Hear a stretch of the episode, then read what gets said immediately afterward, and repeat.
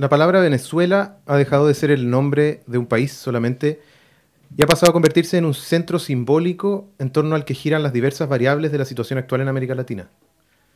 Hemos llegado a uno de esos momentos de crisis en los que, por ejemplo, es muy difícil distinguir entre la política interior y la política exterior de los países. Ya no podemos entender las posiciones en el espectro político chileno, por ejemplo, sin introducir el factor Venezuela.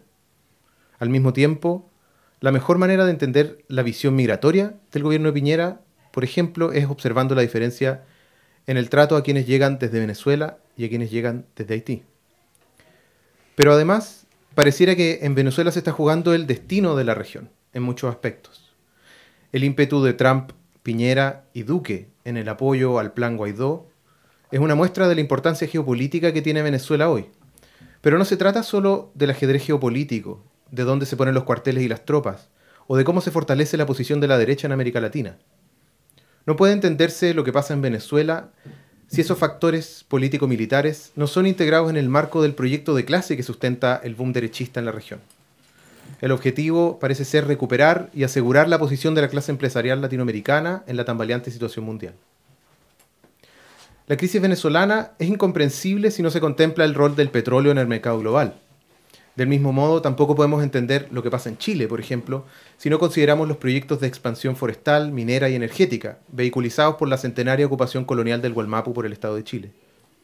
Hoy más que nunca necesitamos un análisis unitario del problema, que no distinga vulgarmente entre contradicciones primarias y secundarias, sino que apunte a comprender la realidad en toda su riqueza y complejidad. Hoy ese desafío lo está encarnando el movimiento feminista, que ha venido a refrescar y fortalecer la mirada crítica, al mismo tiempo que plantea un nuevo proyecto internacionalista de transformación integral de las relaciones de producción y reproducción de la vida social. Este viernes será la huelga general feminista convocada por la Coordinadora Feminista 8 de marzo, y me atrevo a decir que con ella se abrirá una nueva etapa de oportunidades para la lucha de clases en Chile. Soy Pablo Bufón y esta es la tercera edición de Lanzallamas. Este programa semanal es un llamado a tomar el fuego de la crítica en nuestras manos y dirigirlo a la raíz del problema. Porque como decía un viejo militante revolucionario, la pasión destructiva también es una pasión creadora.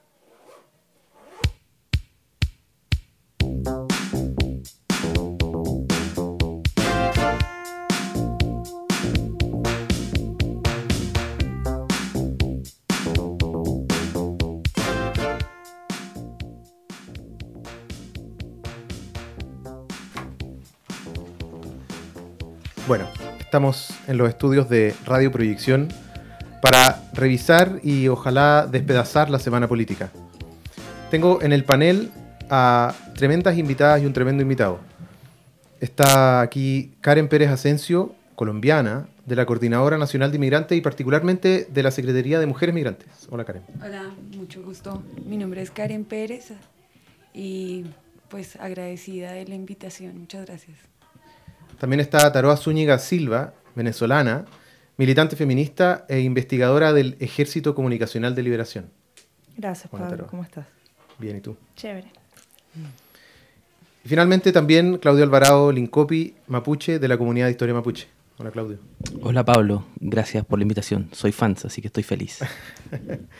es un gusto tenerlos aquí y tenerlas aquí. Bien. Eh, este programa quiero que podamos hacer una, revisión de una semana o de un par de semanas muy intensas, porque el último, la última edición de Lanzallamas fue en enero y nos agarramos un montón de cosas eh, que todavía quedan pendientes por, revisar. Pero principalmente, como planteaba en la editorial, hay un, tema que va a ser central y que ha sido central en, lo que ha estado pasando, que es Venezuela, ¿no es cierto? Que ha pasado a estar en la, en la pauta de todas las discusiones y de todas las conversaciones vemos un panorama regional donde parecen haber tambores de guerra, ¿no es cierto? Pareciera que hay un, proceso de expansión del proyecto de la derecha, eh, tanto en términos políticos como en términos económicos, de inversiones, eh, y por supuesto con lo que eso siempre conlleva, que es la represión en algunos países, como acá en Chile, eh, particularmente en contra de las comunidades que se levantan en contra de esos proyectos de expansión y en particular contra el pueblo mapuche. Eh, pero también en el caso de Venezuela, eh, en particular el vínculo que tiene ese país con Colombia y con Brasil, pareciera que son movimientos de tropa más serios. Pareciera que la derecha está metiendo una cuña de su proyecto en, todos esos, esos espacios de, expansión. ¿Cómo ven ustedes la, situación actual? ¿Cómo creen que podría ser el desenlace de este momento actual? Y particularmente hay algo que me interesa que podamos plantear en este primer bloque, que es, ¿creen, ¿creen ustedes que la disyuntiva, o como dicen los sociólogos, el clivaje de, las próximas, de, los próximos meses de este año, va a ser entre la guerra y la paz en América Latina?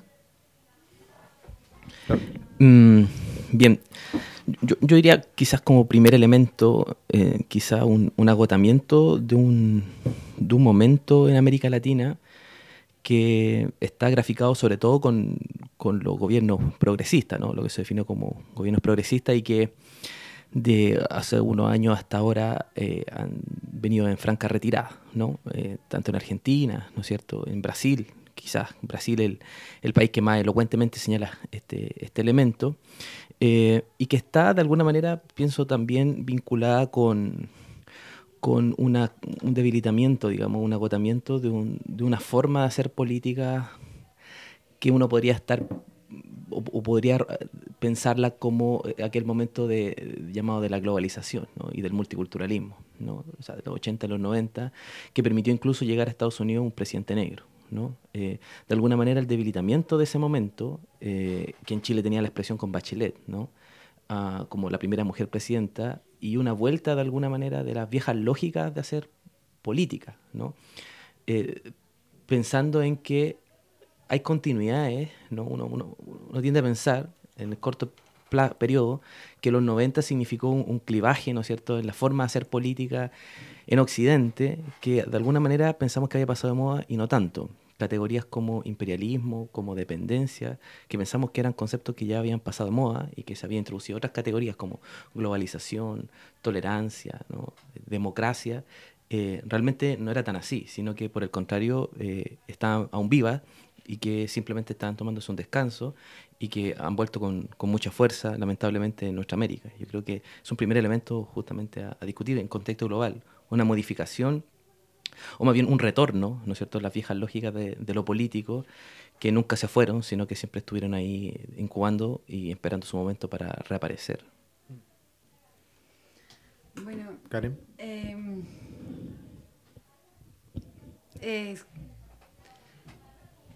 no sé eh, cómo, cómo abarcar la, la pregunta, porque eh, es fácil caer en el realismo, ¿no? En el realismo en términos de relaciones internacionales. Es como que eh, nuestra historia está, la, la, conducción de la historia está volcada al permanente conflicto, la permanente guerra, lo que llaman en relaciones internacionales eh, la escuela del realismo. Eh, estamos abocados al permanente conflicto y a la permanente, permanentemente a la guerra. Y de alguna manera lo comentábamos desde la historia, es que también como nos tranquiliza esto del, de la, del discurso de la, primera, de, la, de la Primera y la Segunda Guerra Mundial, cuando hablábamos de que ya eh, entrados al siglo XX, como que habíamos superado esas guerras y permanentemente nos estamos dando cuenta que no, que la guerra justamente eh, y el conflicto es permanente, es constante y está en todas nuestras territorialidades muy presentes. Es decir, en Colombia vivimos 60 eh, años de conflicto. ¿Cómo negar eh, que de alguna manera tenemos y y es doloroso para una persona como yo que es humanista pensar que tenemos una sed de, de, de, sangre en Colombia. O sea, eh, parece que los colombianos eh, tuviéramos un instinto, eh, incluso, no sé, natural por la sed de la guerra, que tenemos un conflicto de 60 años, cero ética política y queremos meternos en un conflicto con Venezuela.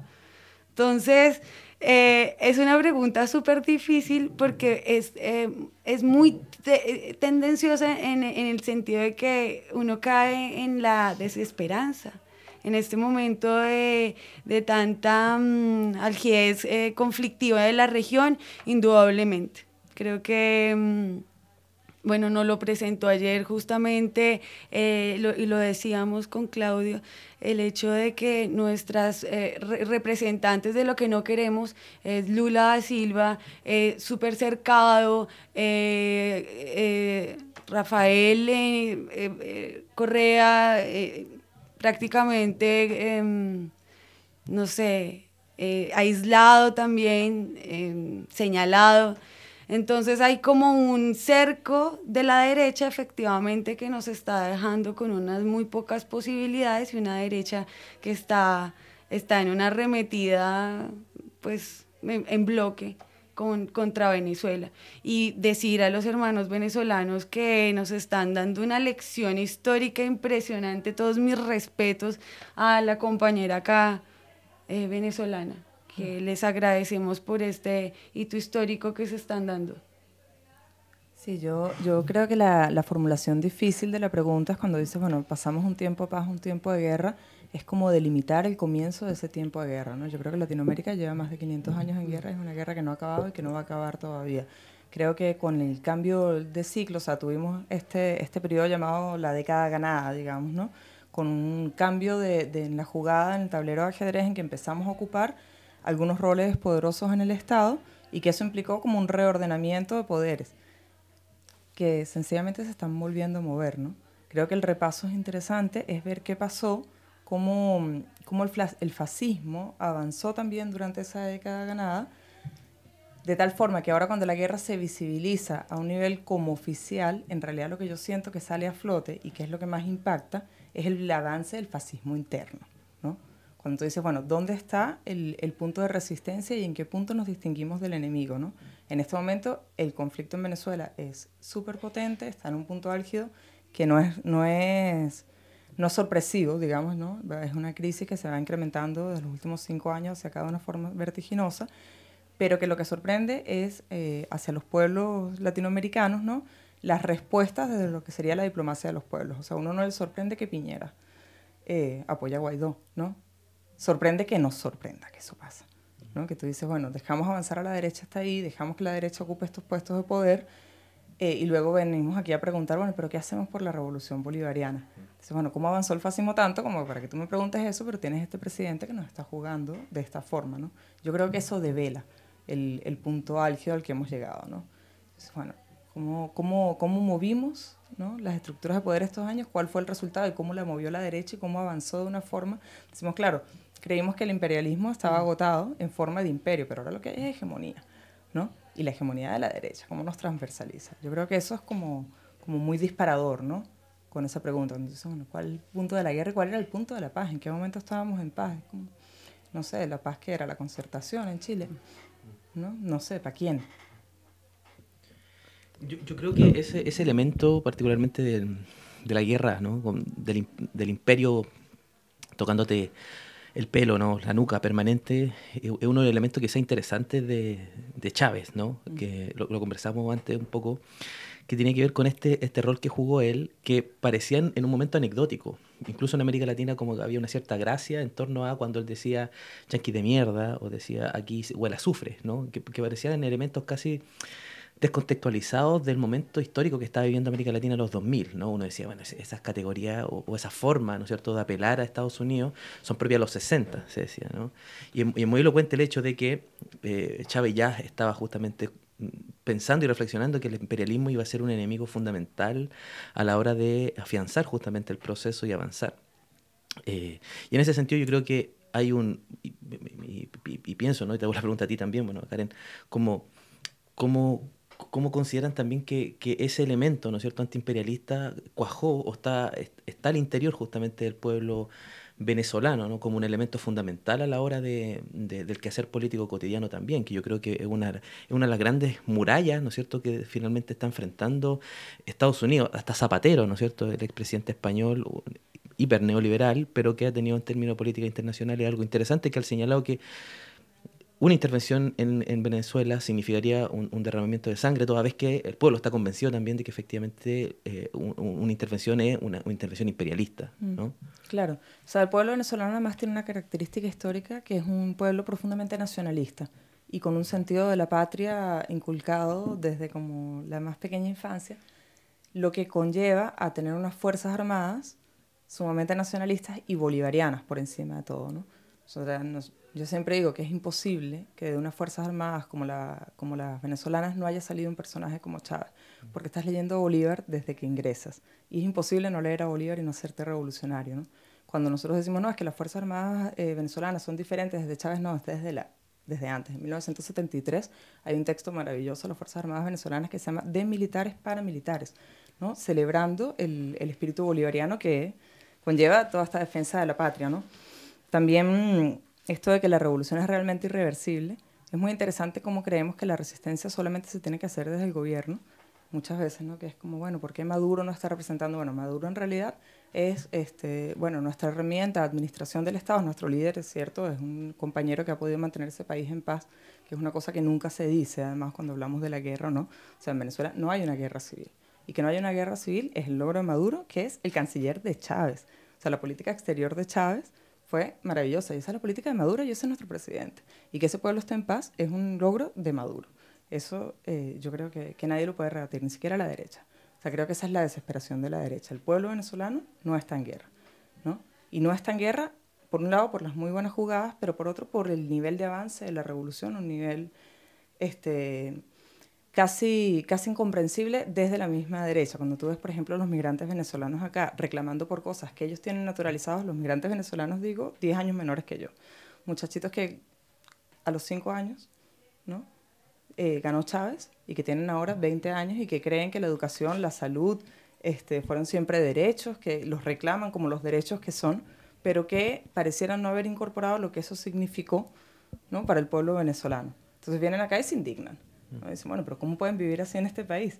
¿no? Sin hacer todavía el cambio de decir lo que estás reclamando para Venezuela es volver a estas condiciones, ¿no? que logramos revertir durante mucho, mucho tiempo. Menos mal eso sigue siendo un, un, porcentaje minoritario del pueblo venezolano. O sea, a pesar de que tal vez cuando estamos en Chile nos sentimos como invadidos en esa sensación de que todo, todos los venezolanos y todas las venezolanas son opositores, yo creo que hay que entender, hay que, eso tiene que pasar por una caracterización de la migración venezolana en Chile, que empieza por ser una migración venezolana que se puede pagar el pasaje para Chile.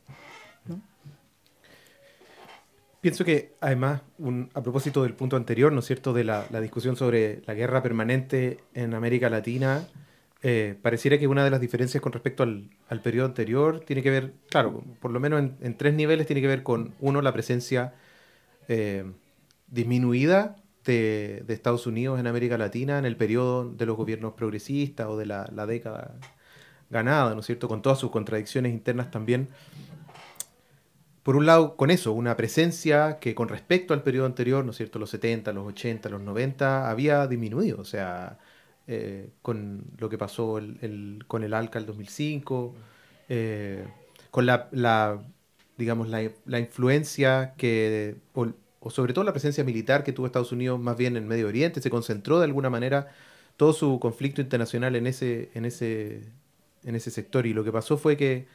Eh, al mismo tiempo que comienzan a caer los gobiernos progresistas por la propia crisis en, América Latina, el cambio en el ciclo de los commodities, eh, las crisis internas propias de, las limitaciones de esos mismos, de esos mismos procesos sociales y políticos en, cada uno de sus países.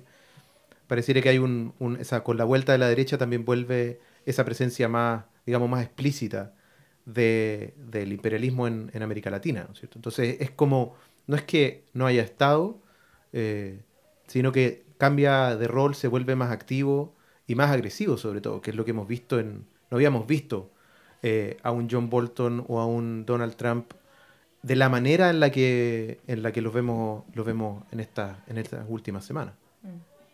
Yo estoy yo estoy en oposición a lo que dices porque en Colombia hemos vivido durante bastantes años, no, no podría tampoco dar una, un, un tiempo, porque en la, larga historia de la nación colombiana, la injerencia de Estados Unidos ha sido eh, permanente.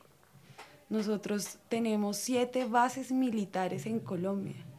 O sea, cuando tú dices la, y lo voy a decir textualmente, presencia disminuida de Estados Unidos en América Latina, en Colombia, eso no sucedió. Claro ni, en los 70 ni en los 80 ni en los 90 y ahora muchísimo menos, donde es evidente que, Estado, que Colombia le juega el juego absolutamente a, Estados Unidos.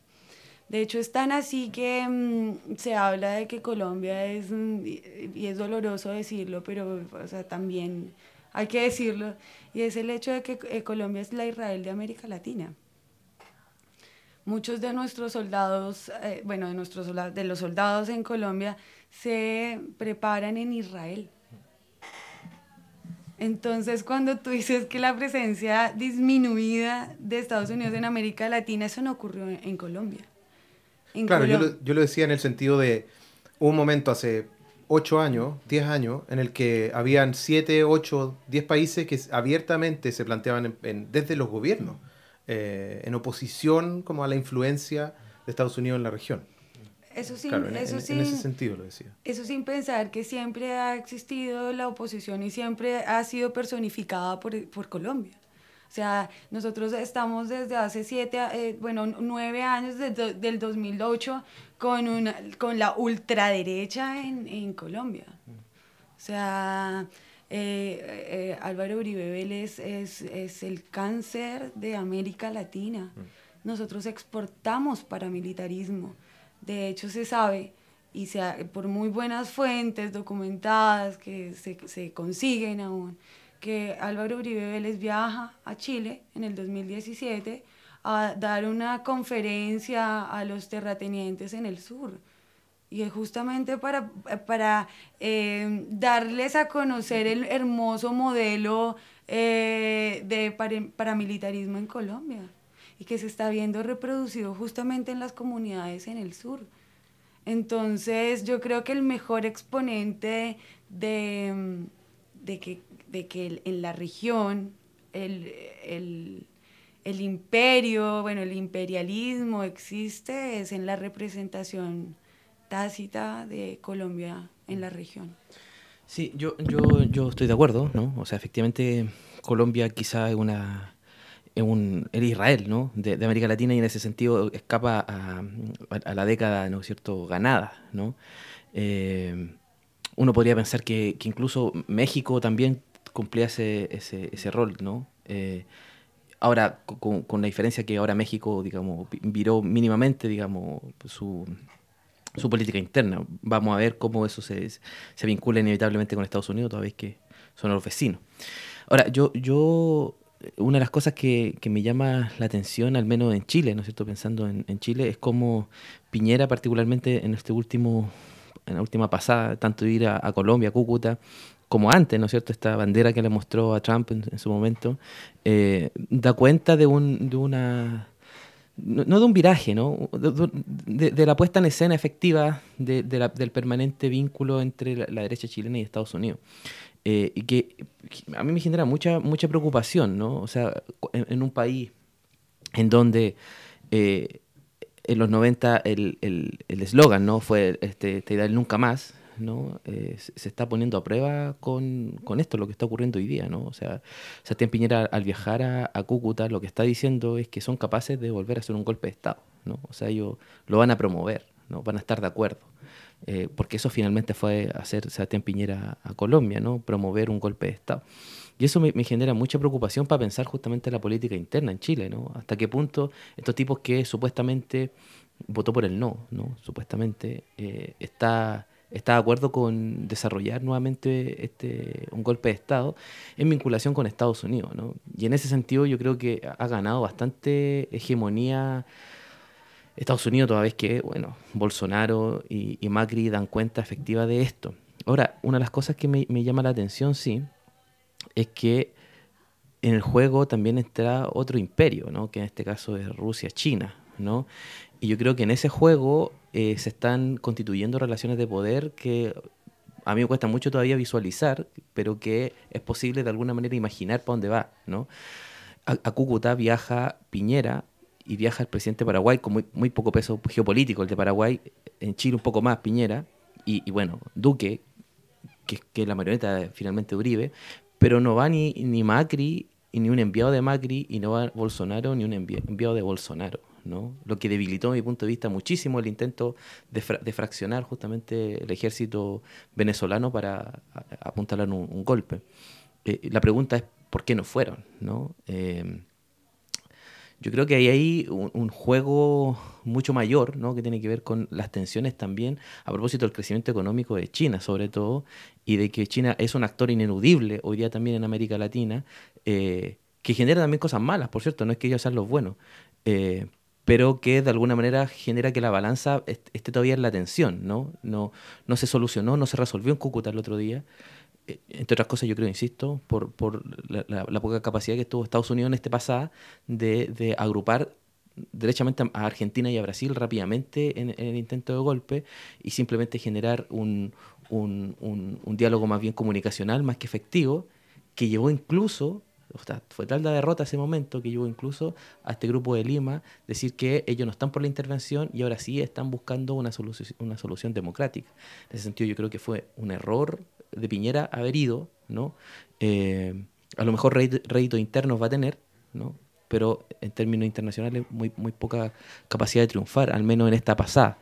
Eh, y yo creo que ahí la influencia, insisto, de China y de Rusia, yo creo que eh, es algo interesante a, discutir, toda vez que no, no, nos vamos a casar necesariamente un proyecto de izquierda, ¿no? Con ese otro imperialismo, ¿no? Igual yo creo que, que sí pierde el peso Creo que en la derrota de Cúcuta juega un factor muy importante la mala lectura externa que se hace del pueblo venezolano. Yo creo que dentro de todo Piñera se come ¿no? la idea de que van a llegar y van a estar todos los venezolanos y las venezolanas desesperadas porque entren unos camiones. Y eso no es así. ¿no? Y vuelves a chocar una y otra vez con esa realidad. No es así. Vamos a hacer una breve pausa musical y vamos a volver al siguiente bloque para hablar directamente sobre Venezuela. Así que ahí vamos a... Te voy a dar la palabra, Taroa de todas maneras.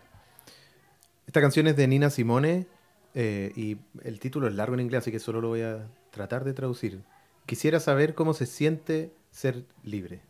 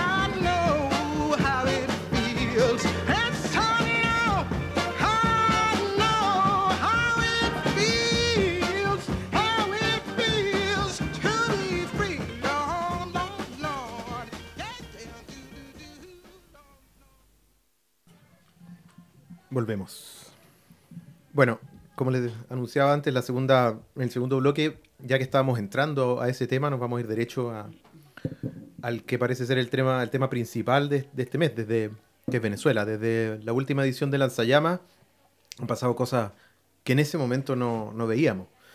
Es interesante que en el primer programa de Lanzallamas eh, tuve como entrevistado a Frank Codichot, historiador francés, que ha estudiado a- América Latina en los últimos, como cada 5 o 6 años, saca un libro como balance de lo que está pasando en América Latina. Yo creo que el próximo libro que salga en esa línea, si es que lo, lo hace Frank, va a ser eh, terrible, digamos, porque las cosas han cambiado mucho desde los, últimos, los últimos 10 años. Sobre todo en términos de las tendencias ahí gobernantes en cada uno de esos países. Una de las cosas que pasó después del último programa que tuvimos fue que el 23 de enero eh, un señor del que nada sabíamos, eh, llamado Juan Guaidó, se autoproclamó presidente encargado, una frase además que era absolutamente desconocida y que de repente se volvió predominante. Y entre ese momento al 23 de febrero, que es como el hito, el, el mes después, que fue el hito así clave del mismo plan Guaidó aparentemente, pasaron un montón de cosas. Particularmente para nosotros, acá en Chile, significó que una vez más toda la, toda la discusión pública de la derecha eh, la hizo girar en torno a Venezuela, con, un, con una retórica, con un discurso, con una visión política muy similar a, lo que hicieron, me da la impresión, o lo que quisieron hacer con Michelle Bachelet, que era concentrar toda la fuente de todos los problemas, de todos los males en una persona, que era la presidenta, en este otro caso el presidente Maduro, y como si todos los problemas manaran de esa misma, de esa misma fuente. Y además significó que se alineó radicalmente la agenda de Chile en términos de política exterior con la de Estados Unidos. Algo que sabíamos, porque como habíamos estado hablando en el bloque anterior, en el caso de Chile, en el caso de Colombia, por ejemplo, eso que en otros países sí vimos, que es que habían gobernantes eh, o pueblos enteros que se declaraban abiertamente antiimperialistas, con ejércitos, milicias y organizaciones antiimperialistas. Acá nosotros jamás vimos eso. La continuidad entre el 73 y hoy con respecto a esa adhesión a, la política estadounidense del, del el secretario de Estado, digamos, es, es impecable, digamos, se ha mantenido. Y el 23 de febrero se da como el punto pic del intento de desestabilización con la supuesta ayuda humanitaria en Cúcuta, el, el recital de este multimillonario Branson y eh, el horror, digamos, de, de ese, de, esa, de ese show, de ese espectáculo mediático. No cabe duda de que la crisis es mucho más compleja que la satanización y la defensa de Nicolás Maduro. Eh, se trata de una crisis interna también desatada por el lugar que tiene Venezuela en el mercado global con respecto a la exportación de petróleo, por los límites que tienen las lógicas rentistas que experimentan todos los países de América Latina, cuyos ciclos políticos están fuertemente asociados al- a los precios de, la- de las mercancías que venden. O sea, uno puede como ir punto a punto revisando eh, lo que pasa en los ciclos políticos con esos ciclos económicos también. Y también por los límites de un proceso político eh, que se ha ido restringiendo y que en algunos puntos incluso se ha ido burocratizando y que son elementos que hay que tomar en cuenta. Pero al mismo tiempo hay una presión exterior que es típica del imperialismo y de sus buitres regionales como Argentina, Brasil, pero sobre todo Chile y Colombia. Quería eh, que pudiéramos darle una vuelta a lo que está pasando, un poco siguiendo la conversación anterior. eh, ¿Qué es lo que se juega en Venezuela hoy, tanto para Venezuela, aprovechando que está Taró aquí, nos puede aportar desde ahí, pero también qué es lo que se juega para el resto de la región y, y para Chile en particular? Sí, bueno, yo creo que, que es difícil porque las jugadas hacia adelante, ¿no? Venezuela representa a partir de la victoria de Chávez eh, una esperanza dentro de toda la izquierda latinoamericana de que sí se puede recuperar. La vía electoral para, para recuperar el poder para la izquierda, digamos. eh, derrotar a Venezuela ha sido prioritario para, para Estados Unidos y para la derecha latinoamericana, no solamente por lo que representa en términos económicos y geopolíticamente Venezuela, que está ubicada en un punto clave de entrada hacia Latinoamérica, este, rodeada por las bases militares colombianas que tendrían como más facilidad también para la penetración si perdiéramos la resistencia del pueblo venezolano, más todo el tránsito petrolero, etcétera. Está como todo ese factor económico, pero está el factor simbólico de lo que significaría la derrota del proceso bolivariano, en el que muchos y muchas de las, de las, las que intentamos militar en las causas de izquierda latinoamericanas, este, hemos, hemos puesto toda nuestra esperanza. ¿no? Yo creo que, que ese es un factor que, que es bastante determinante para que un tipo como Piñera, por ejemplo, haga el viaje hasta Cúcuta. ¿no? Es, es imprescindible sentir que el proceso bolivariano se puede perder. Eh, yo insistiré en que el proceso bolivariano igual es irreversible. Pero bueno, en este momento eh, creo que esa es la, la, jugada latinoamericana. Lo que se juega dentro de Venezuela, a mí me parece que, que es la... Finalmente puede terminar siendo un, una ganancia también para la izquierda, que yo creo que es la exposición del agotamiento de un modelo político basado en la democracia representativa. En Venezuela hasta este momento nosotros hemos tenido 18 elecciones desde que empezó el chavismo, hemos ganado como 16, o sea, se perdieron dos, una con Chávez, eh, dos con Chávez, y, y hemos ganado todas las demás. Pero seguimos yendo a elecciones, seguimos cayendo en la jugada de la derecha que es vamos a elecciones otra vez. Las últimas elecciones que ganó Maduro, que ganamos con más del 40% de, de, de los votantes, fueron adelantadas porque la derecha pedía que se adelantaran las elecciones para que pudiéramos, adelantamos las elecciones. Entonces ahora, como perdieron otra vez, ya las elecciones no son válidas. Y llevamos en este juego los últimos 10 años. ¿No? que ganamos elecciones, arrasamos elecciones, yo siempre cuento aquí, cuando me dicen, no, es que es mentira y que el, el sistema electoral venezolano está viciado, yo hice cinco horas de fila para votar por la constituyente y también he votado aquí en Chile porque tengo la doble nacionalidad y voté en 15 minutos, ¿no? Y aquí vota menos del 30% de la población. A mí no me van a decir que las elecciones en Venezuela no son válidas. Empezando porque no me van a decir que mi voto no es, es válido, ¿no? O sea, yo sé que yo he votado 18 veces por la, por la revolución. Pero parece que esa no es la forma de dialogar con la derecha. ¿No? O sea, no nos está funcionando el sistema. Entonces, ¿qué pasa? Yo creo que en este momento que volvimos a derrotar eh, una intentona golpista, una intentona de intervención, tal vez sea momento de empezar a rediscutir otra vez en Venezuela por qué seguimos jugando el juego democrático, aún con todos los riesgos que eso representa.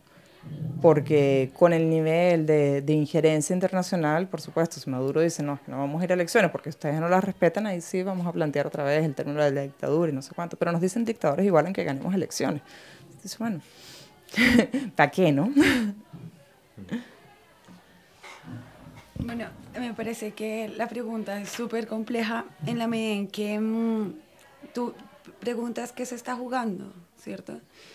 Y lo que yo pienso que se está jugando justamente en este momento es el hecho de, de, poner en cuestión la democracia misma.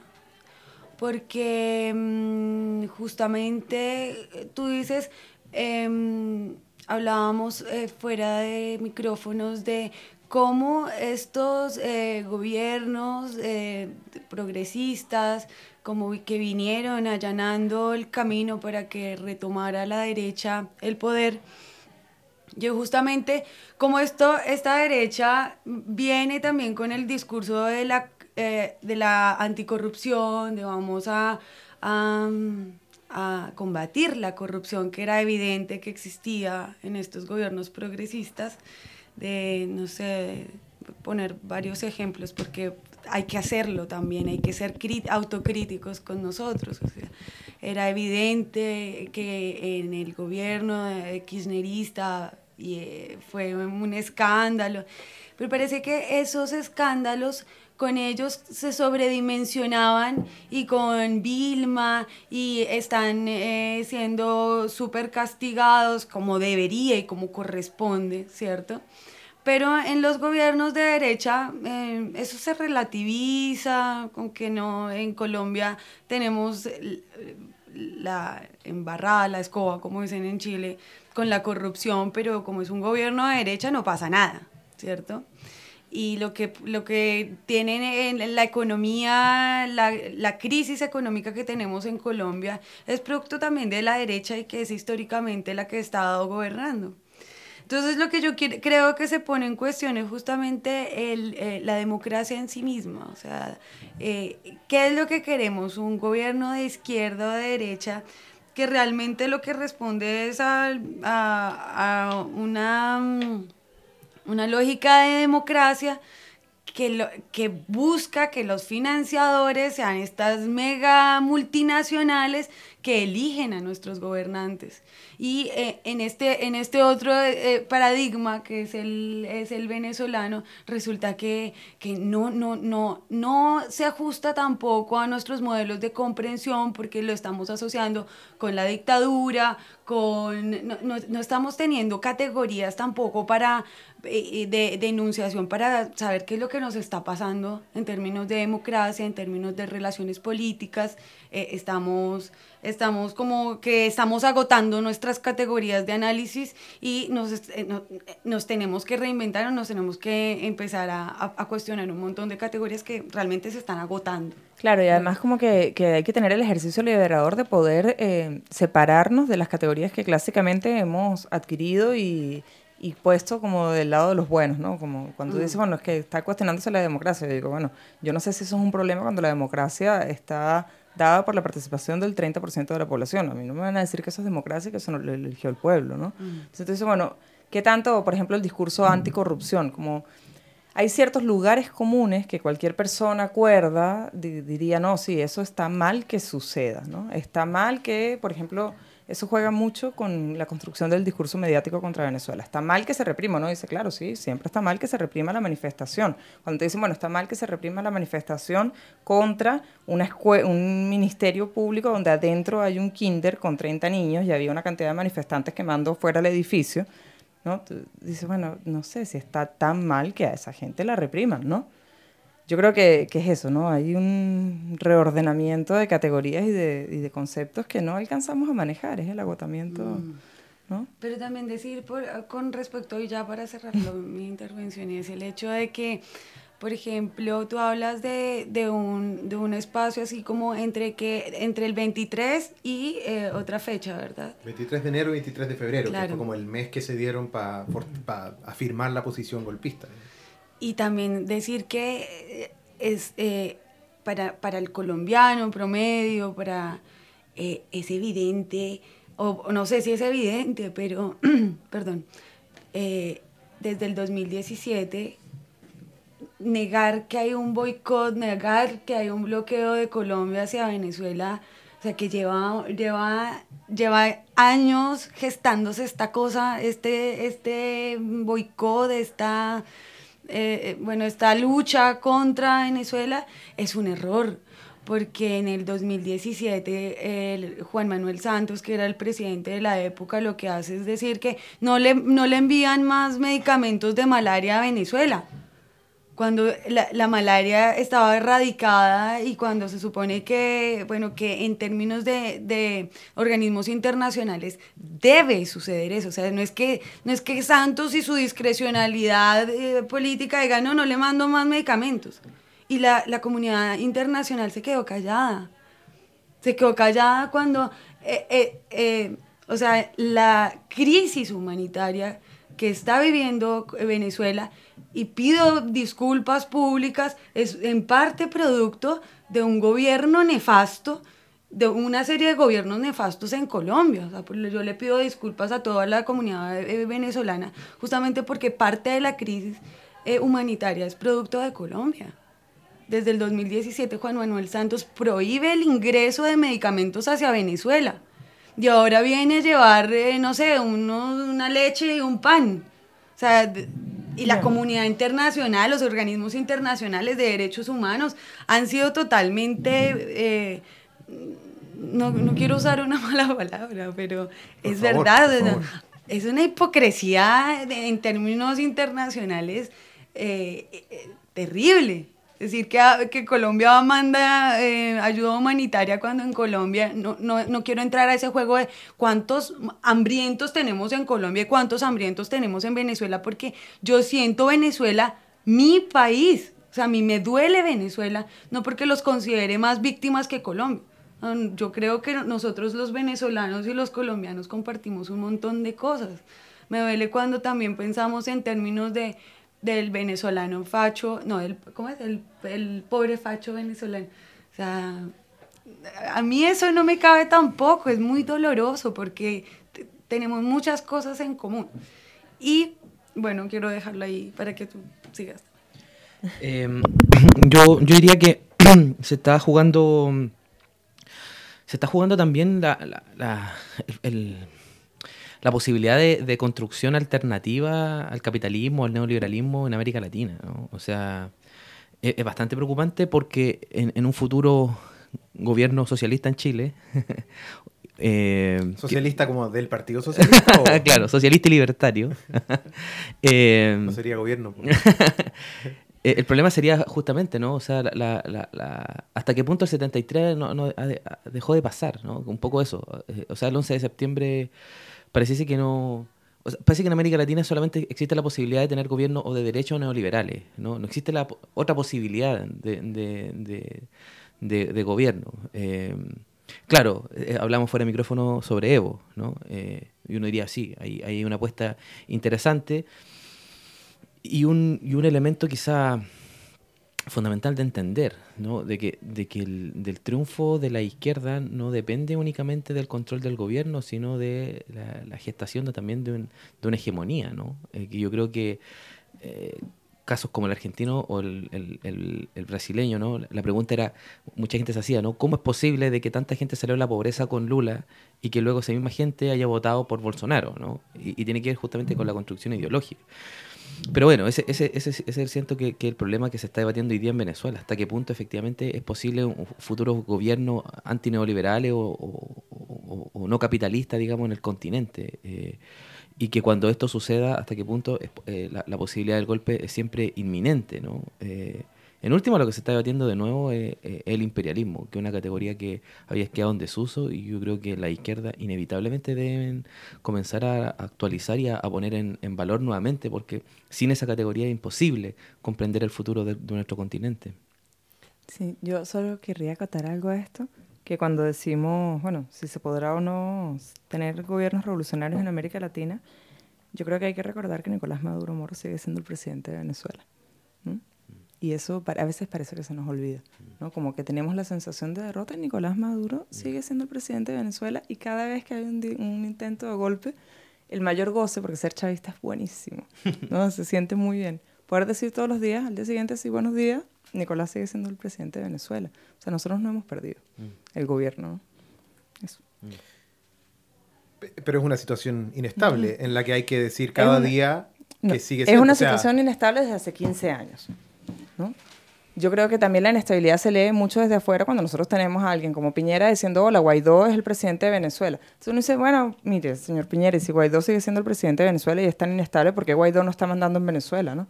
O cuando se celebra afuera. O sea, lo que quiero decir es que la, la sensación de inestabilidad es mayor afuera que adentro. ¿no? Tú dices, no, es que desertaron un montón de militares. 23. ¿Tú sabes cuántos militares activos hay en Venezuela?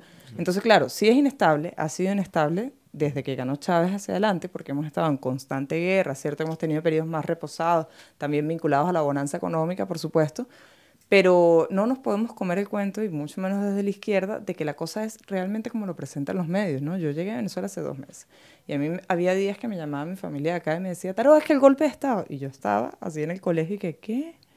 ¿Qué golpe? ¿No? O sea, realmente no están pasando algunas cosas. Es cierto que hay una situación tensa y que en este momento es especialmente álgida.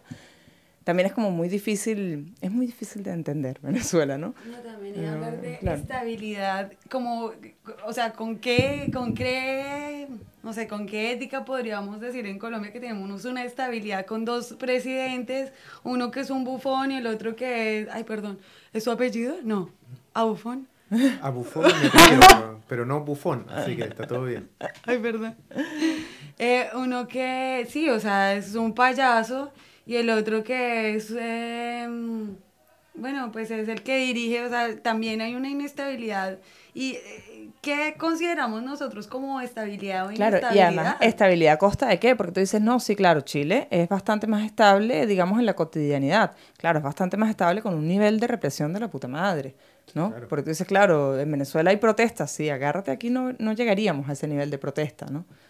Entonces, bueno, estabilidad a costa de qué, ¿no? Y a favor de qué.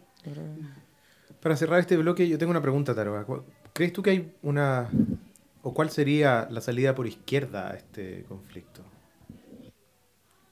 Bueno, yo creo que la salida por la izquierda es la que se está dando, ¿no? Es mantener, mantener el, el punto de diálogo que ha promovido siempre el presidente Maduro, porque cualquier eh, intento por radicalizar más la respuesta es un, va a tener consecuencias directamente sobre el pueblo venezolano, que a pesar de todas las circunstancias de dificultad para acceso a ciertas eh, cosas básicas en este momento, el gobierno venezolano sigue jugando por la menor afectación posible, ¿no? Y la salida más a la izquierda es que el pueblo tenga la menor afectación posible, en términos de que logremos realmente eh, suplir la carencia de medicamentos, de alimentos que en este momento tenemos, ¿no?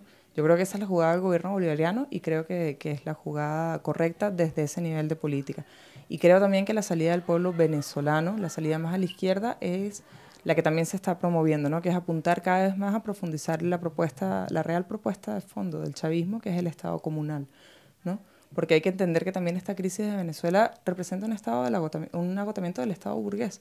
¿no? Nosotros hicimos una revolución manteniendo el, el Estado burgués, administrando una estructura estatal burguesa que no es eh, el proyecto final, digamos, del chavismo. El proyecto es el Estado comunal y mientras se siga resistiendo y produciendo desde las comunas, eh, seguiremos avanzando además. Bueno, vamos a ir a otra pausa con música. Este es Caetano Veloso y esta se la vamos a dedicar al imperialismo. You don't know me, no me conoces.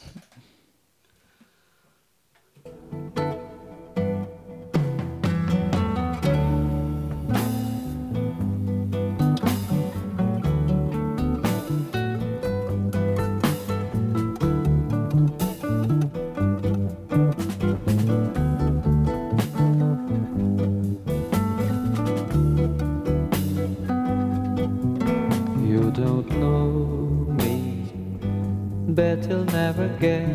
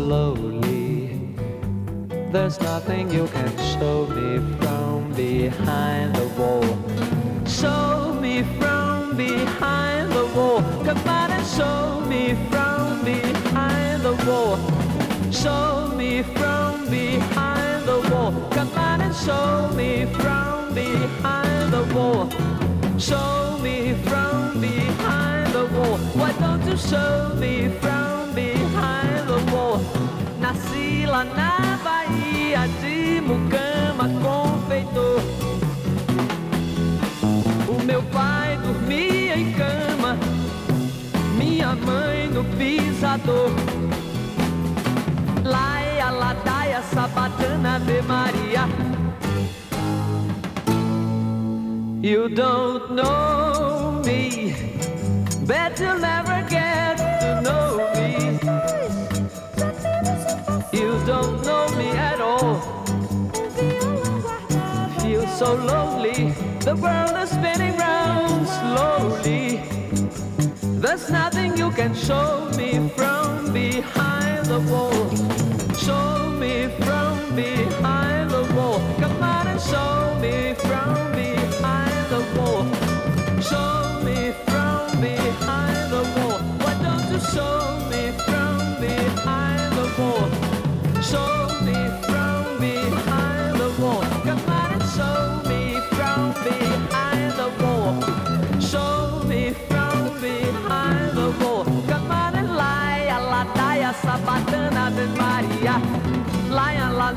sabatana, Ave Maria. Lie, ladaia, sabatana. Ave Maria, eu agradeço ao povo brasileiro, norte, centro, sul inteiro, onde reinou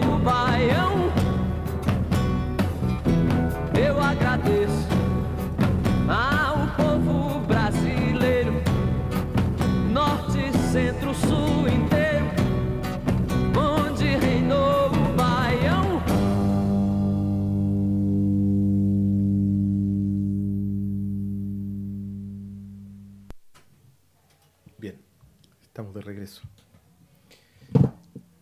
Ahora nos vamos a, a venir a Chile un poco.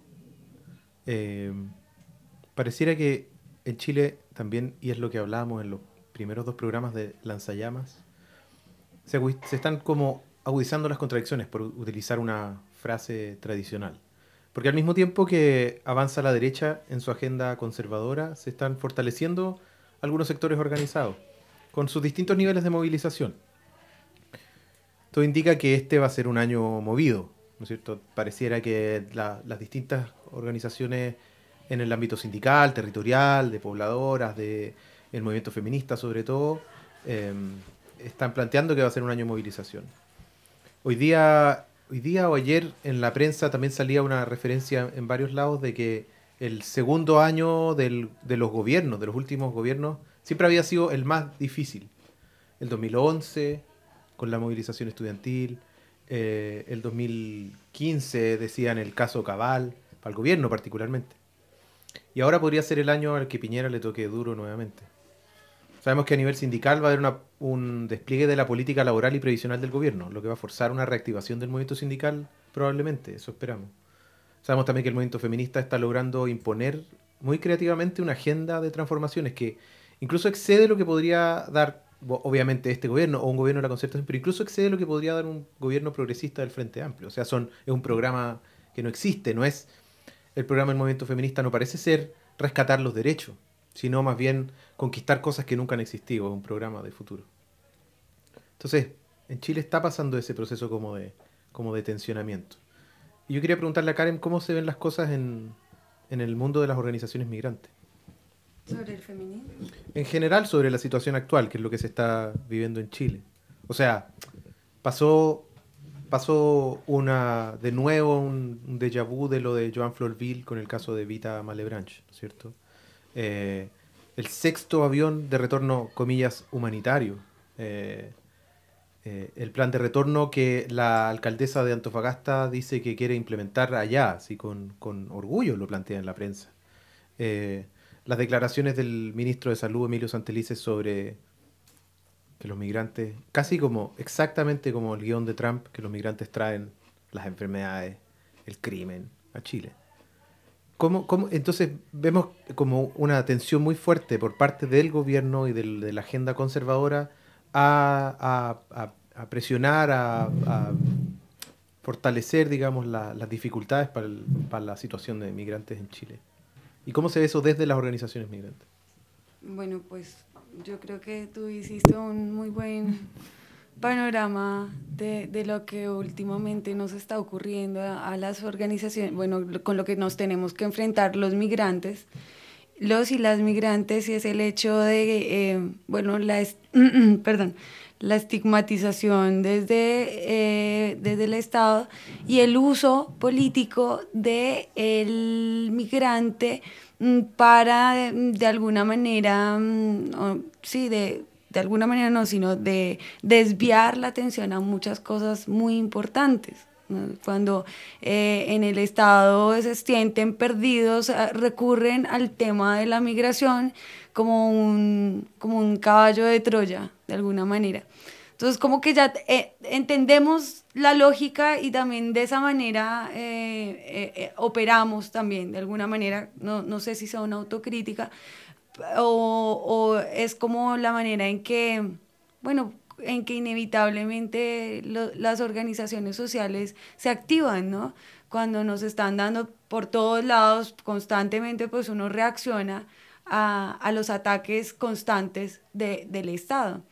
Ahora, por otro lado, lo que se está haciendo es justamente como eh, tenemos la posibilidad de articularnos con otras muchas luchas, como con, eh, bueno, tú lo decías, con el mundo del... eh, con las nuevas demandas del feminismo, con, eh, bueno, con las demandas del mundo indígena también, como el- hemos, eh, y eh, lo estamos logrando de alguna de manera modesta, pero lo hemos lo- logrado articular, y es, eh, lo hemos logrado hacer es articular varias luchas con el movimiento AFP, por ejemplo, como eh, pensando en el hecho de nuestra identidad, que no solamente es migrante, sino trabajadora.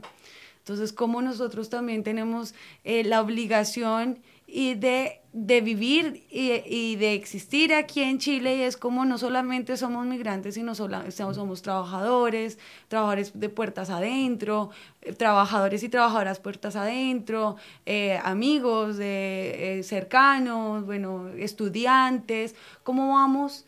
producto de nuestras organizaciones en movimiento construyendo alianzas, que es creo es un efecto de justamente toda esta arremetida del Estado chileno que, eh, o sea, de- dar una, un paso a paso de toda la violencia que sufrimos los migrantes es como también victim- victimizarnos porque es constante. Es decir, eh, ¿quién representa ahorita eh, lo más nefasto? El migrante porque el migrante trae sida y el, el migrante negro porque viene aquí a hacer una carga.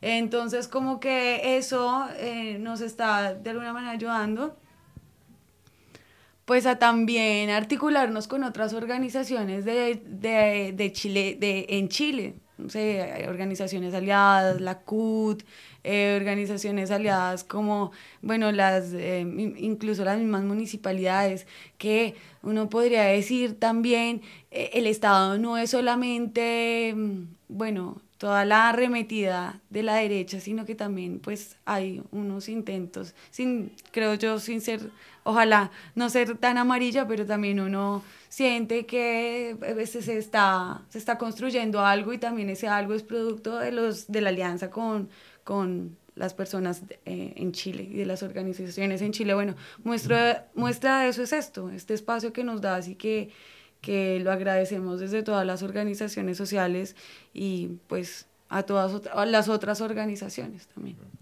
No sé, yo también quisiera... Yo creo que, que además es chévere porque visibiliza un tema como de los culpables de siempre, ¿no? O sea, bueno, los migrantes siempre somos los culpables, los negros, los pobres, en pocas palabras, porque hay como que reafirmar ahí, la culpa es de los pobres, mujeres, hombres, migrantes, negros, lo que sea, pobres, que traen enfermedades, que traen delincuencia, ¿no?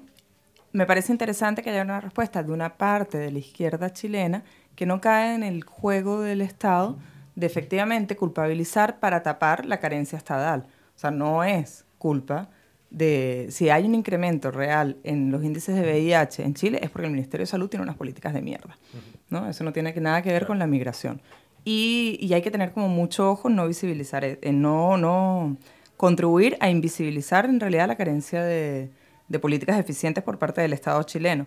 Pero creo también que como el boom de los migrantes ha permitido visibilizar un porcentaje, quiere una pensar mínimo, del avance del fascismo, lo que les decía al comienzo, del avance del fascismo hacia adentro, ¿no? O sea, nosotros tuvimos ahorita un acto bastante lamentable con unos venezolanos fachos que gritaban frente a la embajada cánticos eh, terriblemente, digamos, incorrectos políticamente, ¿no?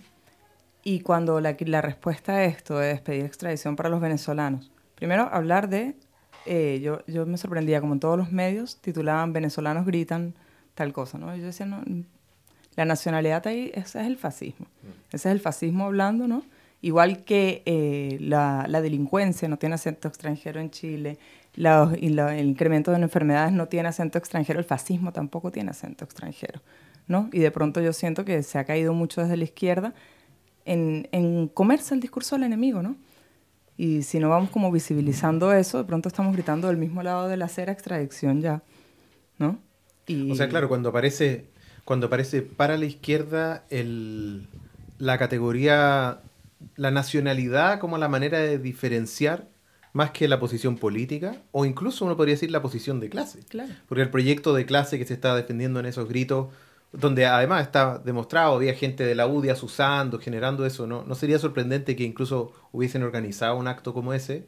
Eh, lo que está en juego ahí es otra cosa, no es, la, no es la nacionalidad. Y la izquierda, de hecho, la izquierda siempre retrocede cuando asume la nacionalidad como, como, una, como una barrera, ¿no es cierto? Y no como una potencia que pueda como abrir la solidaridad internacional, internacionalista.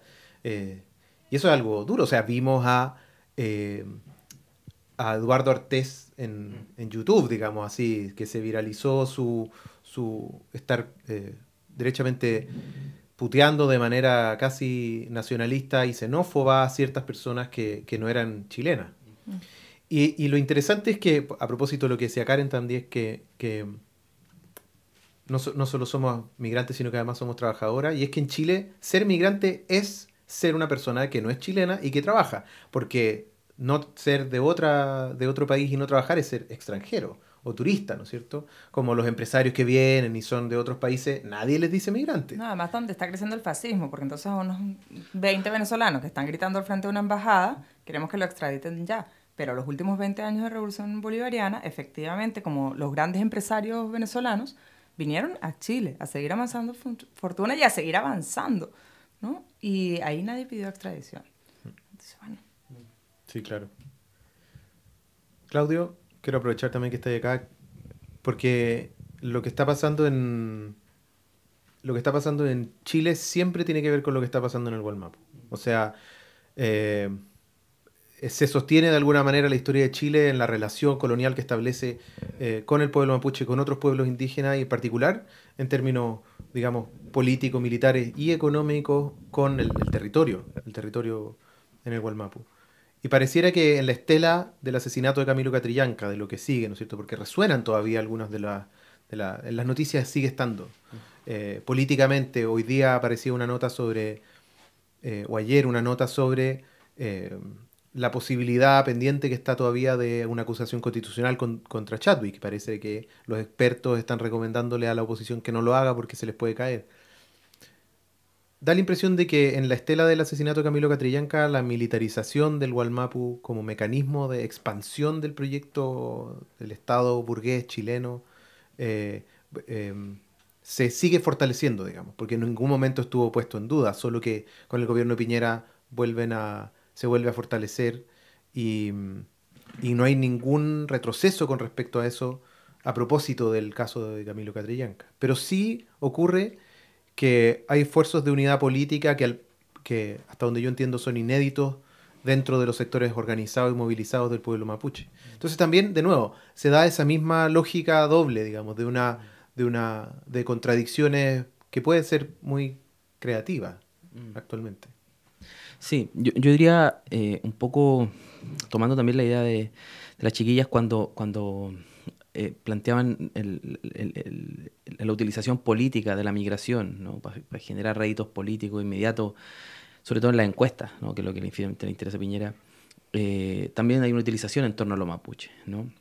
Ahora, yo creo que desde el asesinato de Camilo Catrillanca, eh, a la derecha no le está resultando tan fácil. Eh, la lógica acusar a Mapuche subir en encuestas, ¿no? Eh, tanto a Chadwick en su momento, ¿no? Y después Uvilla, que hace unas semanas dijo que los mapuches eran los que estaban quemando los bosques, ¿no es cierto? O sea, los bosques, la- la- la- los monocultivos. Las plantaciones. Sí, las plantaciones. Eh, rápidamente eh, eso se bajó, ¿no? O sea, Uvilla tuvo que reconocer que no, la información era todavía no era clara, ¿no? Bueno. O sea, no, le está resultando tan fácil este vínculo y, y yo creo que tiene que ver con, posterior a la muerte de Catrillanca, que es un elemento que me parece fundamental colocar a propósito del fascismo y, y de, y de su crecimiento. Uno de los elementos fundamentales quizás de- del fascismo es, eh, eh, eh, la lógica más profunda del capitalismo que tiene que ver con, con la deshumanización. ¿no? Entonces es muy interesante que eh, la última gran movilización del año 2018, digamos, que, que tuvo al, al gobierno de Piñera más o menos tambaleando, fue justamente la defensa de, de la vida, ¿no? Particularmente un mapuche. Entonces es muy interesante eso, yo creo que eh, abre, un- una posibilidad para, para luchar justamente contra sectores como los de CAS, derechamente, ¿no? O sea, cuando CAS está promoviendo la porofobia, ¿no? O la xenofobia, el racismo, ¿no es cierto? Eh, etcétera, eh, de alguna manera que la movilización est- u- del- de la, última del 2018 est- está sentada en, en la lógica de defender la vida y estar contra la muerte, digamos, particularmente de alguien que iba en su, en su tractor, me parece algo, algo positivo. Para pensar, para, pensar el movimiento social, ¿no? Eh, que, el- tema de... Esto lo decía Benjamin, ¿no? Cuando, cuando él, eh, después Michael Lowy le dijo, él estaba avisando el incendio, ¿no? ¿Cuál incendio estaba avisando el fascismo, ¿no? Y, frente a ese incendio lo que él decía justamente, bueno, humanizar justamente la vida, que es lo que el fascismo busca retroceder. Ahora, en clave mapuche, me, me parece que se gestó también un, un intento de unidad, ¿no? Eh, con bemoles, por supuesto, y con tristes bemoles también, porque la derecha está implementando hoy día en Gualmapu una, una política que uno podría decir es tristemente innovadora. ¿no? Lo que está haciendo últimamente es poner mucha plata eh, a ciertos dirigentes, eh, lo que está trayendo conflictos internos, muy graves. ¿no? El último, eh, Nercilla en Pirima, ¿no es cierto? finalmente terminó siendo asesinado dos, dos comuneros por, por otro, ¿no? Y producto de la intervención de Forestal Mininco, en este caso, y de políticos de derecha, ¿no es cierto?, intentando dividir por intermedio de la plata, ¿no? Eh, y no poca plata, mucha plata, ¿no? Es decir, están... Si antes fue la lógica del Estado y la represión como la fórmula para dividir, ¿no es cierto?, para de alguna manera debilitar el movimiento mapuche, hoy ya son las empresas mismas las que están operando como actores fundamentales para gestar una división interna. Eh, yo creo que es el, el- el gran desafío del movimiento mapuche hoy, como ya no solamente se confronta ante el Estado, ¿no? sino tam- también contra estas capitales que finalmente son capitales multinacionales. Más allá de que estén asentados en Chile, que sean de Luxic o de Mate, perdón, de, de Angelini y de Mate, eh, son, son capitales hoy día internacionales también.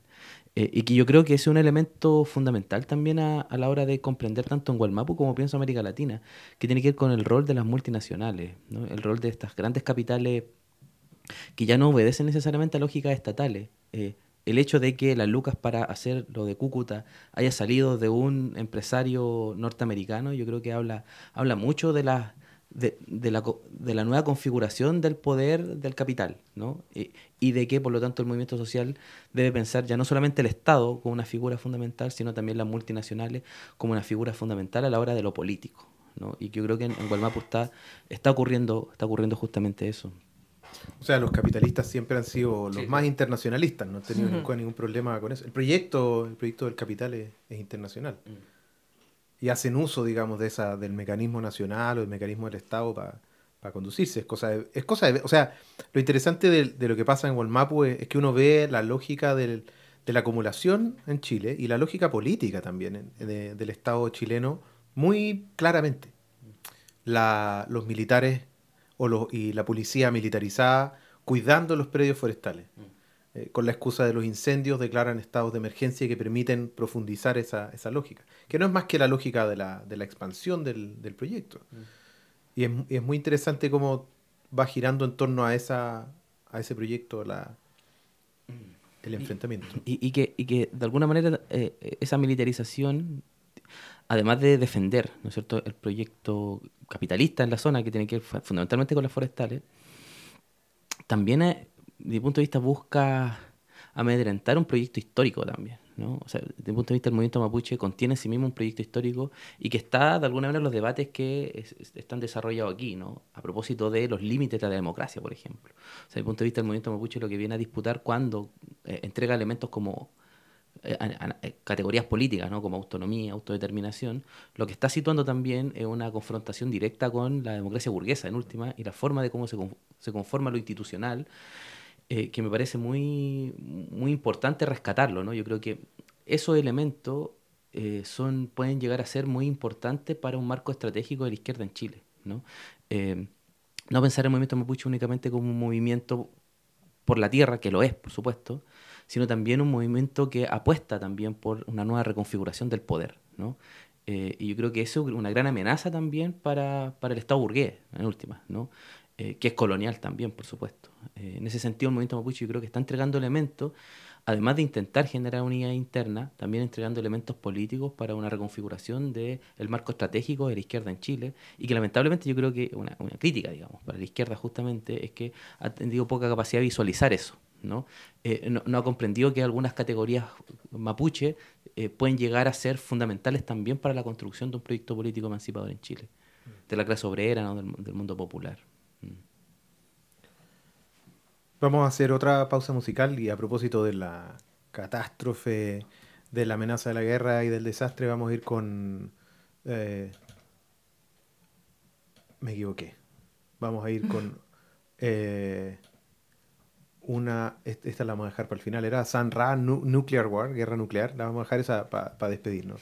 Eh, en el desastre y la, y la distopía. Ahora vamos a ir con eh, una hip hopera y periodista de música filipino-americana de izquierda y feminista eh, que se llama Rocky Rivera y esta canción se llama Ain't No Way.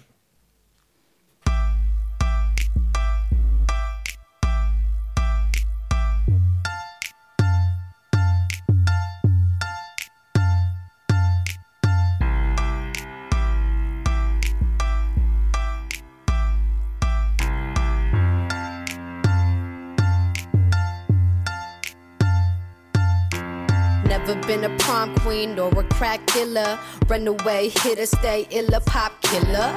Round the way girl, smarter than the average. Freedom over everything, hustle over marriage. Daddy was a sailor in the military navy. Mama was a nurse and they had three babies. Three bad girls, I'm the youngest in the trio. Peace to all my people with a drop of Filipino when they blood, cause you a warrior. Third world resident. Fuck a femc, cause my gender is irrelevant. Sugar and spice on the yeah, I'm so nice. Barking loud through the fence, but they don't bite. They distracted by my pretty disposition. I smile and still they heart. All they gotta do is listen. Only spit the realest, and you used to artificial, so no wonder other real people ain't fucking with ya. It ain't no way, it ain't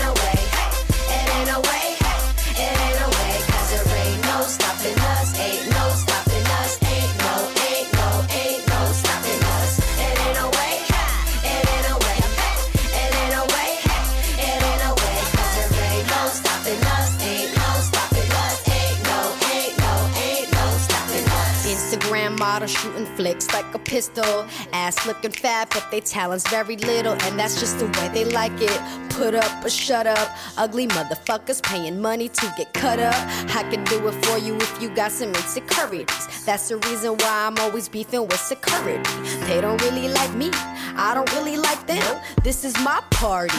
Who the fuck invited them? I don't give a damn about a motherfucking industry. Guest list bitches get rushed. They my enemies. We be rocking bullets, holding Jamie in the bag. Brass knuckles is my jewelry. Why you mad if you hating on the swag? Getting jelly at the club or them trolls in the blog world. Internet thugs. You suck up on these nuts. I'm alone to all these bucks. Make it rain in the hood like Robin. It's a must. It ain't no way.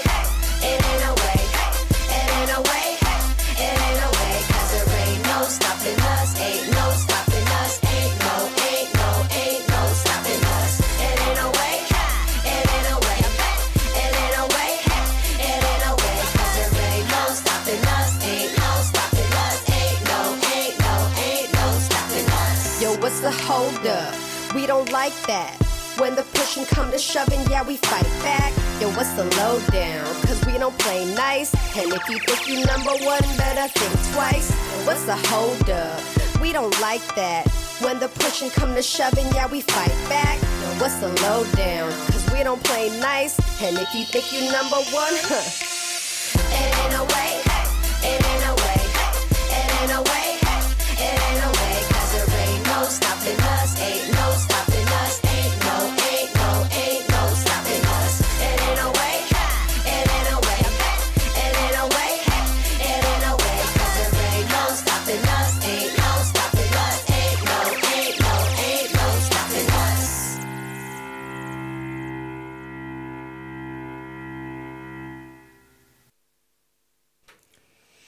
Bien, último bloque de esta tercera edición de Lanzallamas.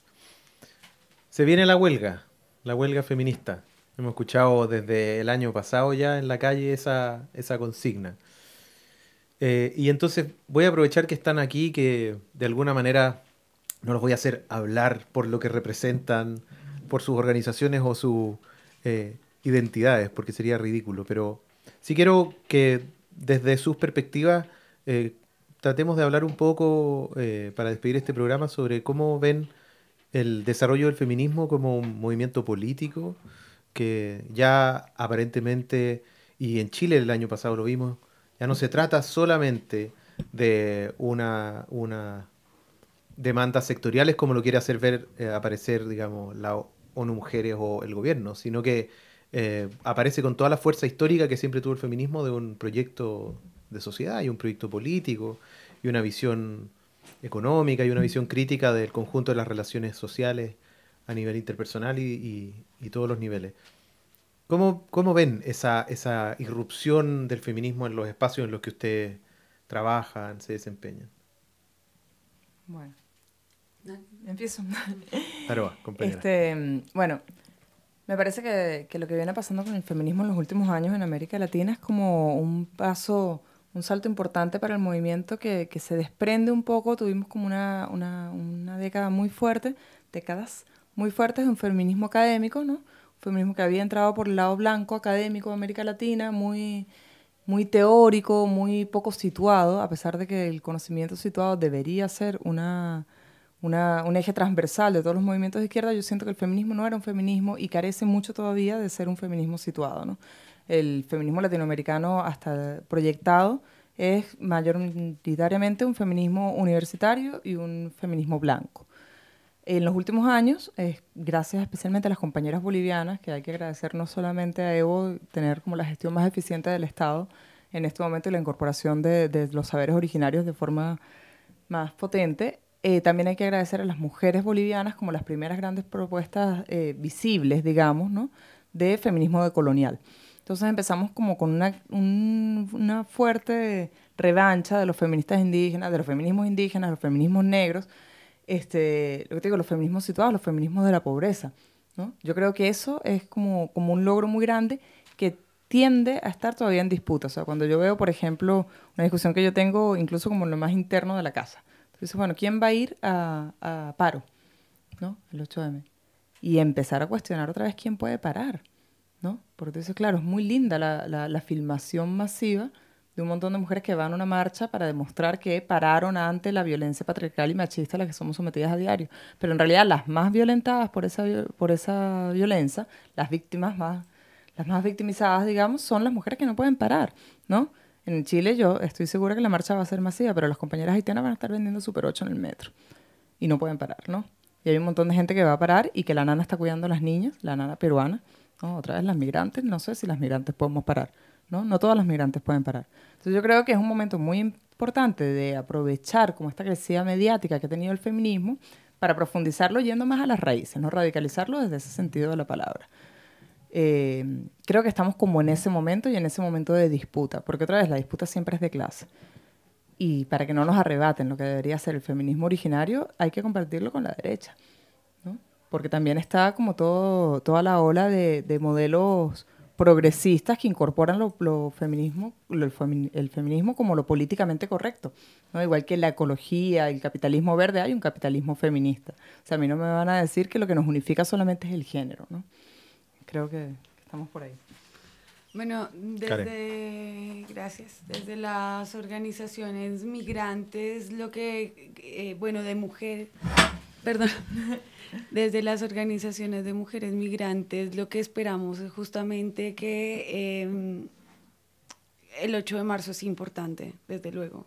Va a marcar- yo creo que va a marcar un, un hito y así esperamos que sea pero también esperamos eh, que trascienda el 8 de marzo. Esa es también una uno de nuestros afanes y es no, no pensarlo como una gran fecha que lo va a hacer, pero trascender a esta. O sea, que nuestra agenda no puede ser justamente eh, y exclusivamente por esta fecha y el después, sino que más bien sea un hito dentro de un montón de otras, de otras, otros hitos, otras luchas que nosotros tenemos que empezar, nosotras, perdón, tenemos que empezar a articular. Y en, ese, y en, ese, en esa intención, pues nos estamos eh, eh, dando una gran batalla, incluso dentro de nuestras mismas identidades, Ahorita lo estábamos hablando justamente con una, mm, un- una reunión que teníamos. Y es que en medio de todo este movimiento que se está gestando nos estamos dando durísimo y estamos eh, cuestionando nuestras propias identidades y para dónde vamos y cómo lo hacemos. Y en medio de eso estamos... eh, pues eh, cuestionándonos eh, eh, muchas contradicciones internas entre nosotros mismos. Pero yo decía, bueno, nos vamos a hacer daño, nos vamos a, a- estar cuestionando un montón de cosas, pero yo creo que incluso, y esas cosas son necesarias porque el enemigo que tenemos no es tan amable como puede llegar a ser una compañera que nos enfrenta. Entonces, me parece que estamos por muy buen camino, que nos estamos cuestionando todo, que nos estamos eh, justamente eh, poniendo en cuestión hasta nosotras mismas, nuestras identidades, cuestionándolo todo. Y eso a mí me parece impresionantemente lindo. Creo que vamos por muy buen camino y como lo veo es que esto, eh, como tú lo decías, esto es imparable. Aquí eh, muchas vamos a a salir heridas, pero muy fuertes y tan fuertes como para enfrentar a un enemigo que es eh, bastante complejo, que es el capitalismo. Y que ya se ha llevado a hartas mujeres y que, por ejemplo, Berta Cáceres y, por ejemplo, bueno, lo que... Lo que Macarena Valdés. eh, sí, por decir eh, solo algunas, porque constantemente está pasando y están asesinando a una, a una o un líder eh, social en Colombia, en, en todos lados. Entonces me parece que se, se viene muy, muy bien, que se proyecta muy bien eh, para el 8 de marzo y de ahí para allá se vienen muchísimas cosas más y así es- es- esperamos a que sea, que indudablemente nos vamos a- a estar debatiendo muchas cosas, pero ese es el fin mismo, cuestionarlo lo todo y yo creo que el feminismo es, es la posibilidad política de cuestionárnoslo absolutamente todo, todo, nuestras identidades, eh, todo. Eso. Claudio, ¿cómo, como hombre mapuche, ¿cómo, ha- cómo, cómo se lee el- el- este, este desarrollo del Sí, yo, yo creo que el feminismo viene a, a situar muchas problemáticas, ¿no? Eh, a situar y a, poner el, el dedo en la llaga, ¿no? Entonces eso está bueno, porque nos permite revisarnos un montón de relaciones, de identidades, de, de formas de hacer política incluso, que, el feminismo lo, viene a complejizar sobre todo por esta, idea de ser una, una teoría en acción, ¿no? Eh, es difícil pensar el feminismo fuera del quehacer feminista, ¿no? Eh, a diferencia de otras teorías que uno puede empezar a teorizar únicamente, el, feminismo pareciese ser, ante, ante todo, acción, ¿no? Una práctica permanente. Y, y en ese sentido, un elemento que me parece fundamental a propósito de las hermanas bolivianas también, de las hermanas mayas guatemaltecas, por ejemplo, y del feminismo negro, etcétera, en el, en, el continente y en Estados Unidos también, por supuesto, est- esta idea de situar eh, el feminismo más crítico, eh, la- las intersecciones, ¿no? Eh, que, yo creo que ese es un elemento fundamental en donde como, como mapuche también no- nos vemos tanto interpelados, pero también eh, llamados también, ¿no? Eh, en esta posibilidad de articulación, ¿no? ¿Dónde están esos ejes que no, finalmente nos articulan frente a un enemigo que, que, que la totalidad del capitalismo, pero que se expresa diferenciadamente, ¿no? Es verdad, se expresa diferenciadamente y hay que luchar contra esas expresiones diferenciadas del capital, pero que finalmente operan de manera total y global. Eh, y, y eso, el feminismo está permitiendo abrir esa reflexión y esos puntos de encuentro. Así que yo creo que realmente el feminismo eh, es, es la, es la teoría revolucionaria del siglo XXI, yo creo. Sí, estoy de acuerdo. O sea, va a ser, se está como abriendo esa, esa, esa potencialidad y se ve cada vez más, más evidente, ¿no es cierto? Que permite conectar puntos que aparecían como desconectados y que además como la semana pasada estaba releyendo un artículo de, de- una feminista italiana, Ciencia Rusa, que habla sobre cómo el actual movimiento feminista se presenta como la manera que tiene de reconfigurarse la lucha de clase y de particular de reconfigurarse la clase trabajadora a nivel mundial. O sea, el feminismo que vemos en Chile, por ejemplo, eh, quizás tiene una característica clasista muy fuerte. La, la- la posibilidad de plantear este año con la fuerza que lo ha hecho que eh, la centralidad de, la- de las mujeres trabajadoras en todas sus expresiones eh, como, como agentes, no solo del 8 de marzo, que sería como la fecha, sino de un proceso político, de un proceso social, lo vuelve muy interesante. Y en ese sentido yo creo que y quería eh, aprovechar de, discrepar con Taroa con respecto a que a la, la cuestión de, quiénes pueden parar. O sea, más bien, más que discrepar, quizás hacer un matiz que tiene que ver con que eh, el problema de quienes paran lo hemos tenido siempre en, en- en todos los sectores, digamos. Hay, también hay hombres que no pueden parar y que en esta misma discusión no es una discusión solamente que se da fuertemente por el lugar en el trabajo reproductivo, ¿no es cierto?, de las mujeres y por lo tanto más pertinente que nunca y nunca había tenido tanto lugar como hoy. Esta discusión dentro del movimiento feminista sobre quién pueden parar y el lugar que tiene la huelga. Pero también dentro de, una, de un lugar de trabajo eh, hay muchos que no pueden parar y que, y que no se unen al sindicato porque unirse al sindicato o movilizarse es un, es un problema y pueden perder la pega, ¿no es cierto?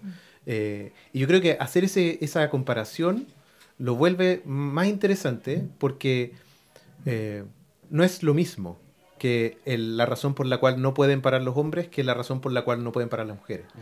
Eh, las mujeres que tienen tareas de cuidado reproductiva, si no paran, hay alguien que no come o hay alguien que no recibe un cuidado o hay muchas tareas que, que como no son remuneradas es mucho más difícil como de, de- medir su impacto. En el caso de los hombres es que pierden la pega, ¿no es cierto? Entonces también eh, quería hacer el, el- el matiz porque creo que cuando uno introduce ese elemento se abre aún más la discusión, ¿no es cierto? Se enriquece aún más la lectura sobre la, el tipo de trabajo eh, que, que tienen las mujeres y esas dificultades. Claro, yo creo que, que lo importante es visibilizarlo, porque creo que el riesgo que se corre es que creamos que estamos todas, ¿no? Cuando decimos ahora que estamos todas, ahora sí nos ven, y tú dices, no, no estamos todas, ¿no? Están las compañeras que fueron asesinadas, no están las niñas que, están pariendo, ¿no? No está la niña de 11 años que en Tucumán ahora está cuidando un bebé en vez de estar siendo una niña, ¿no? No están las mujeres trabajadoras como con, con condiciones más restrictivas, no estamos todas, ¿no? Y yo creo que eso siempre hay que visibilizarlo porque si no corremos el riesgo desde el feminismo de muchas veces dibujar el enemigo, ¿no? Esa creo que es una discusión que, que en mi ámbito de militancia hemos tenido mucho, Como lograr siempre clarificar que el enemigo es el patriarcado y el capitalismo eh, en el género en el que en el que esté, ¿no? A mí no me van a decir que Margaret Thatcher es menos enemiga mía porque es mujer, ¿no? ¿no? No, no, o sea, como eso, de, ubicar que el enemigo es mucho más amplio, ¿no? Que el enemigo, el enemigo no es el compañero hombre que no puede parar porque lo van a, pagar, a votar del trabajo, ¿no? Creo que, que es como eso. Bueno, también se presenta la discusión de, bueno, ¿qué puede ser considerado como huelga? O sea, eh, ¿es el cese de actividades o es otra, puede ser otras, otras, otras actividades, otras cosas? Entonces, eh, puede ser seguir, incluso seguir trabajando, pero ah, eh, con la intención de hacer huelga, es que también es un, un- es muy complejo y yo creo que mm, ya estamos a portas, sí, pero lo que ha abierto, eh, iba a decir abrido, menos mal me... pero igual lo dije, eh, es justamente eso, eh, la, la posibilidad de estar en acción permanente, ahorita no lo estábamos cuestionando, pero en qué momento vamos a digerir todo lo que estamos viviendo. Es que es muy complejo porque nosotros vamos haciendo y tenemos que ir entendiendo lo que vamos haciendo y muchas veces eso nos sobrepasa, pero eh, es esto, es trabajar sobre el movimiento, trabajar sobre la lucha, no, sabe- no se sabe qué qué efectivamente se entiende como, como, como huelga porque lo estamos haciendo en la medida en que vamos avanzando. Y yo creo que ahí lo, lo asocié inmediatamente con lo que nos pasó con la revolución bolivariana, ¿no? Yo creo que es muy importante para que todos los que y todas las que integramos movimientos sociales alternativos pensarse en qué momento también pensamos ese que vamos haciendo, ¿no? Que nos va llevando y nos va llevando y nos vamos en el hacer porque hay que hacer y hay que parar y hay que ir a la huelga y hay que hacer esto, ¿no? Y, y de pronto uno se da cuenta, nosotros nos pasa ahora, ¿no? Que pasaron 20 años, hicimos toda la vida laboral, toda la vida política en revolución y hubo cosas que en Venezuela no se ha despenalizado el aborto, ¿no? Y nosotras cada vez que íbamos a cuestionar, yo vengo de un movimiento feminista que se llama Faldas, que milita desde hace ocho años por el aborto. Y, y no, lo- no, no pedíamos la despenalización en cierto punto, ¿no? Era como, bueno, vamos avanzando y vamos atendiendo mujeres y vamos haciendo abortos y vamos ayudando y no sé qué, no sé cuánto. Y de repente dices, coño, se nos han venido 20 años a la revolución y no lo hemos despenalizado, ¿no? Entonces creo que, que también está como, como ese ejercicio de todos los movimientos de izquierda, ¿no? Es decir, en qué momento el hacer y el pensar se conjugan, en qué momento vamos repasando, ¿no? Bueno, ese es uno de los objetivos de, de un programa como este, que es abrir espacio a esa, como a esa reflexión sobre el presente y no solo las discusiones generales que nos mueven, sino también el, el, el quehacer cotidiano. Vamos a llegar hasta aquí, lamentablemente. Quiero agradecerles por estar en esta edición de Lanzallama. A quienes nos escuchan pueden encontrarnos en el sitio web de la radio Proyección y en plataformas como Spotify y otras. Sigan el programa en Facebook. Los invito a que estén muy atentos esta semana a la huelga general feminista del 8 de marzo. Vamos a tener un programa especial sobre eso el próximo lunes. Sigan escuchando Radio Proyección, una radio para los movimientos sociales. Nos despedimos con un tema de Sanra Nuclear War.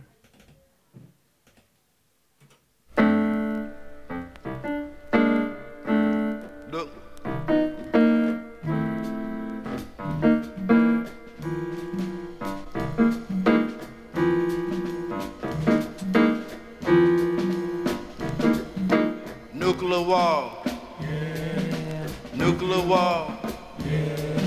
They're talking about nuclear war. Nuclear war. The nuclear war. You're talking about nuclear war. It's a motherfucker. Don't you know? You're talking about nuclear war. You're talking about nuclear war. A motherfucker. Don't you know? It's a motherfucker. Don't you know? If they push that button, your ass got to go. It's a motherfucker. Don't you know? If they push that button, your ass got to go. They're talking about nuclear war. They're talking about nuclear war. If they push that button, your ass got to go. Ass got to go. They're talking about They're talking about this nuclear war. This nuclear war. They're talking about They're talking about nuclear war. nuclear war. If they push that button, If they push that button, your ass got to go. your ass got to go. If they push that button, If they push that button, your ass got to go. your ass got to go. Gonna blast you Blast you so high in the sky. so high in the sky. Gonna blast you Gonna blast you so high in the sky. so high in the You sky. can kiss your ass goodbye. Kiss your ass You can goodbye. kiss your ass goodbye. Kiss your ass You can goodbye. kiss your ass goodbye. Kiss your ass If they push that button, If they push that button, if they push that button, if they push that button, gonna blast your ass gonna blast your ass so high in the sky. so high in the sky. You can kiss your ass Gonna kiss your ass goodbye, goodbye. Goodbye, goodbye. You can kiss your ass You can kiss your ass goodbye, goodbye. goodbye, goodbye. You can kiss your ass Kiss your ass goodbye, goodbye. goodbye, goodbye. If they push that button, If they push that button, if they push that button, if they push that button, they push that button, if they push that button, push that button. if they push that button, You can kiss your ass you can kiss your ass goodbye, goodbye. goodbye, goodbye. Kiss your ass You can kiss your ass goodbye, goodbye. goodbye, goodbye. They're talking about They're talking about nuclear war. nuclear war. They're talking about They're talking about nuclear war. nuclear war. Radiation, Radiation, mutation, mutation, radiation, radiation, mutation, mutation, radiation, radiation, mutation. mutation. Five, Five, five, five, hydrogen bomb, hydrogen bomb, atomic bomb. atomic bomb. Kiss your ass Kiss your ass goodbye. goodbye. If they push that button, If they push that button, if they push that button, if they push that button, it's a motherfucker. motherfucker,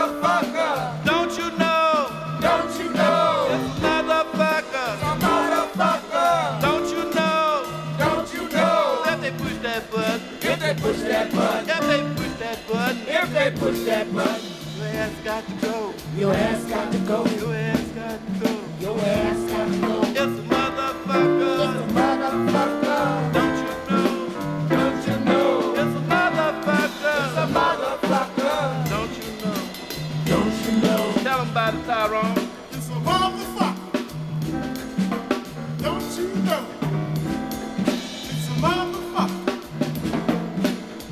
Don't? If they push that button, If they push that button, your ass got to go. your ass got to go. What you gonna do What you gonna do without your ass? without your ass? What you gonna do What you gonna do without your ass? without your ass? They push that button, If they push that button, your ass got to go. your ass got to go. Oh, what you gonna do Oh, what you gonna do without your ass?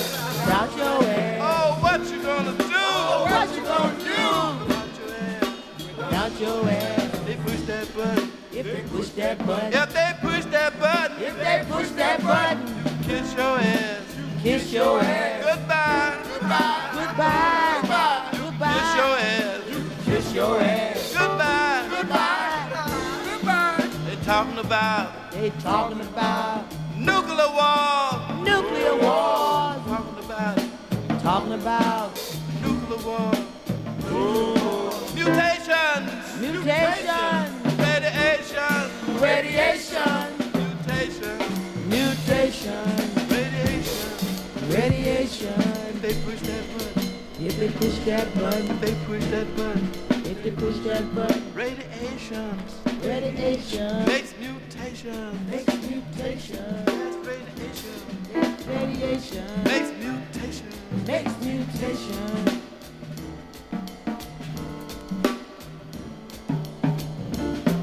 They're talking about They're talking about nuclear war.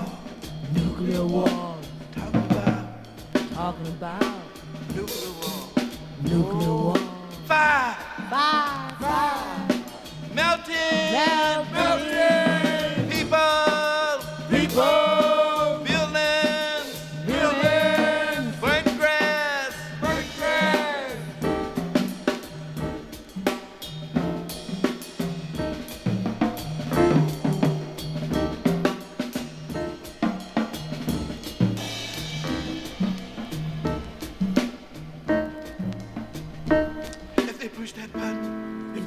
that button. If they push that button. If they push that button, It's gonna blast you so high. it's gonna blast you so high. Up high, in the sky. right in the sky. You can kiss your ass. You can kiss your ass. Goodbye. Goodbye, Farewell.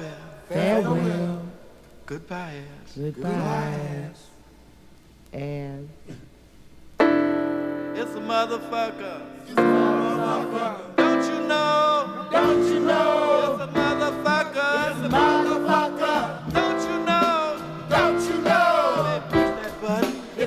If they push that button. If they push that If button, they push that button. if they push button, They push it, Kiss your ass goodbye.